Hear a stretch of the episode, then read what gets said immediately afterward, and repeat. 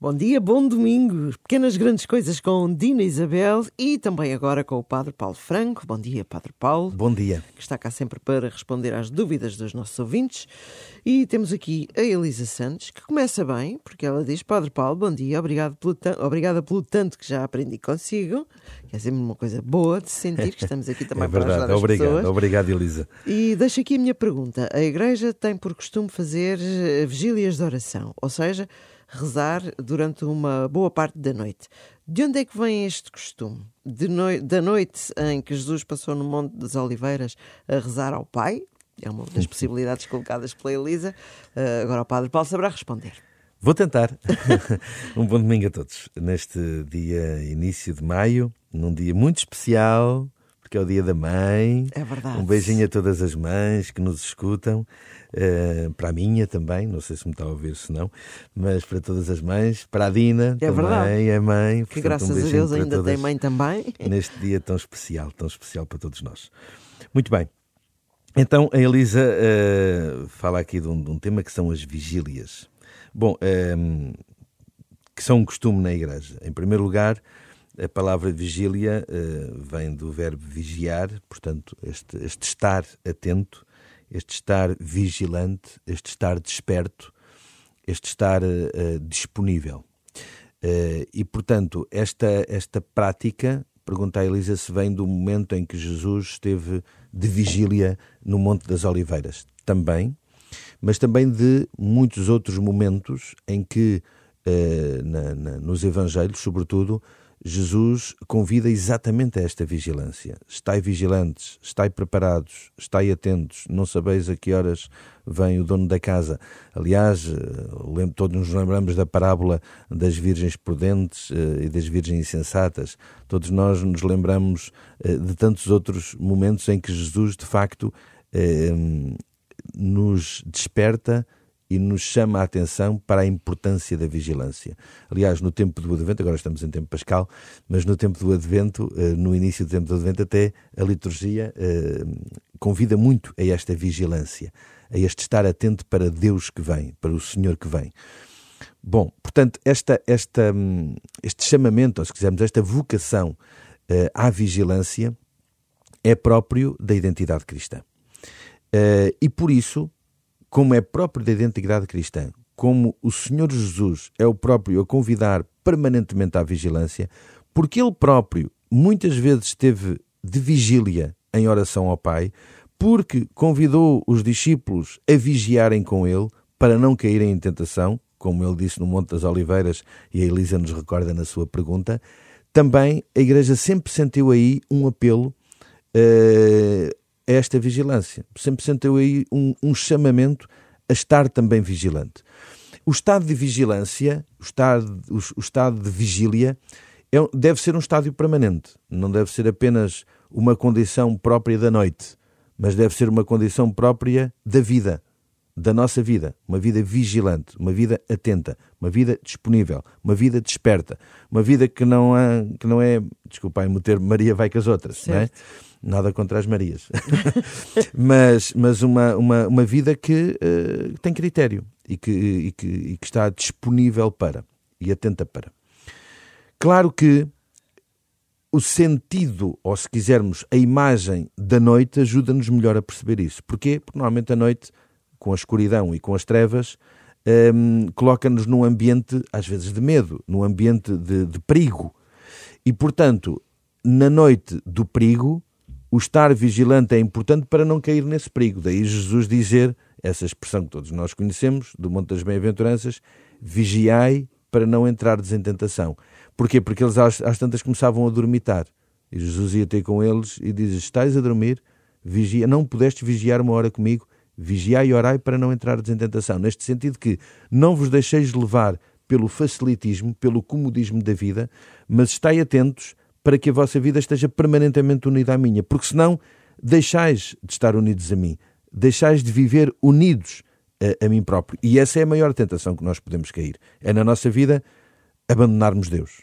Na nossa vida deixarmos ou fecharmos os ouvidos e fecharmos os olhos à presença de Deus em nós e à nossa união e comunhão com Ele. Porquê? Porque se Ele é o sumo bem e se Ele é bom, então fecharmos a ele é fecharmos ao bem e ao bom. E isso é mau. portanto, claro. o contrário do bem e do bom é o mau. Não é? E, portanto, isso não nos faz bem. E por isso Jesus dizia para não entrardes em tentação, esta tentação de vos afastardes de mim. Claro que depois, ao longo da tradição da Igreja, houve vigílias que se tornaram eh, enfim, formais na liturgia da Igreja eh, e que, e que são um hábito regular, eh, e depois vigílias que são esporádicas e espontâneas. Aquelas que são da liturgia até estão configuradas como missas da vigília a maior de todas a vigília pascal. Exato. A mãe de todas as vigílias. em que já estávamos a lembrar Normalmente disso, já se começa de noite, é assim, essa instrução, de começar depois do anoitecer, com o fogo novo e com, e com aquela, aquela imagem tão forte da luz que entra numa, num, num, num templo em trevas, com uma presença de Cristo que ilumina as trevas e que vence a morte.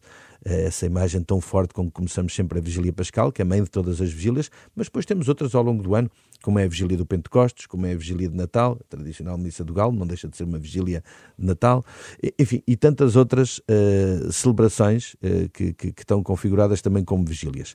Depois existem vigílias mais esporádicas, em que são por iniciativa pastoral, de, de, das paróquias, das dioceses, de, de movimentos uh, eclesiais. Até tendo em conta uh, a atualidade, muitas vezes, não é? Exatamente. Uh, na semana passada, acho que estávamos aqui a falar a propósito das orações ecuménicas, às vezes orações também por ocasião da paz e tudo isso, quantas vezes elas não têm também uma configuração de vigília? É à noite que as pessoas se reúnem para, de uma forma vigilante, ou seja, até superando aqui os limites e aquilo que é, no fundo, a nossa, o nosso comodismo, às vezes de descansarmos e de dormirmos, e vencendo esse comodismo, nos dispormos também a estarmos de vigília por alguma causa nobre. Porquê?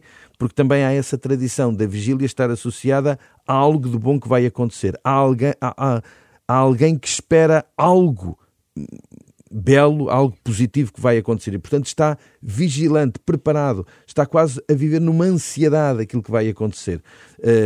e, portanto, também a vigília antecipa algo de bom. Portanto, uma oração em vigília é esta, esta, esta, esta prece, quase que antecipando o desejo de algo de bom, algo de melhor para vencer aquilo que eventualmente não esteja bem. E por isso, muitas vezes, quando é uma causa nobre, Normalmente fazem-se vigílias por essa causa nobre. Aliás, isto até já foi transportado um bocadinho para a própria cultura hum, humana, ou seja, já não é exclusivo do, ambi do ambiente religioso. religioso Muitas vezes, até por outras razões, humanamente, se fazem vigílias. Não por questões religiosas, mas por questões humanas, sociais. Não é? E, portanto, aí percebemos também o sentido deste desejo, desta antecipação de algo de bom que se espera. E tem razão, é sempre para prevenir o mal. É, Agora, pensando é. dessa forma extra-religiosa. É. Porque é sempre, vai buscar sempre isto que a Lísia dizia, do Monte das Oliveiras: vigiai e orai para não cair em tentação. Ou seja, para não vos deixares vencer por algo mau. E quando estamos a falar de vigílias, mais no, no contexto religioso, podem ser uh, organizadas, entre aspas, por leigos ou tem que ser claro sempre assim? Claro que sim. Claro que depois os leigos podem querer uma certa confirmação eclesiástica, da autoridade eclesiástica, para que ela seja reconhecida também como um, um ato uh, público uh, católico. Uh, e poder ser, ela também, essa vigília, poder ser apresentada ou, ou, ou anunciada como um ato da fé católica. Para isso, a autoridade eclesiástica competente deverá certificá-la para tal, mas ela pode partir da iniciativa, e é bom que parta da iniciativa laical. Como muitas outras coisas na vida da Igreja partem da iniciativa laical, mesmo que depois uh, seja um eclesiástico a, a, confirmar isso, para lhe dar também alguma sustentabilidade formal uh, e credibilidade social. Mas uh, é muito importante que os leigos, os fiéis leigos, também tenham esta iniciativa nesta matéria e noutras de poderem promover a vida da própria Igreja. Muito obrigada, Padre Paulo, uh, por mais uma resposta a um dos nossos ouvintes, neste caso a Elisa. Uh, já sabe que pode também enviar a sua pergunta dina.isabela.rr.pt ou então através do número do WhatsApp, que é o 96 2007 500. Então, Até para a semana. Até não para a sei semana. se vai almoçar com a sua mãe ou não, mas se não for, pelo vai menos ser vai falar difícil, com ela. pelas tarefas pastorais vai ser difícil. Obrigada, mas vou Padre falar, Paulo. certamente. Um bom domingo a todos.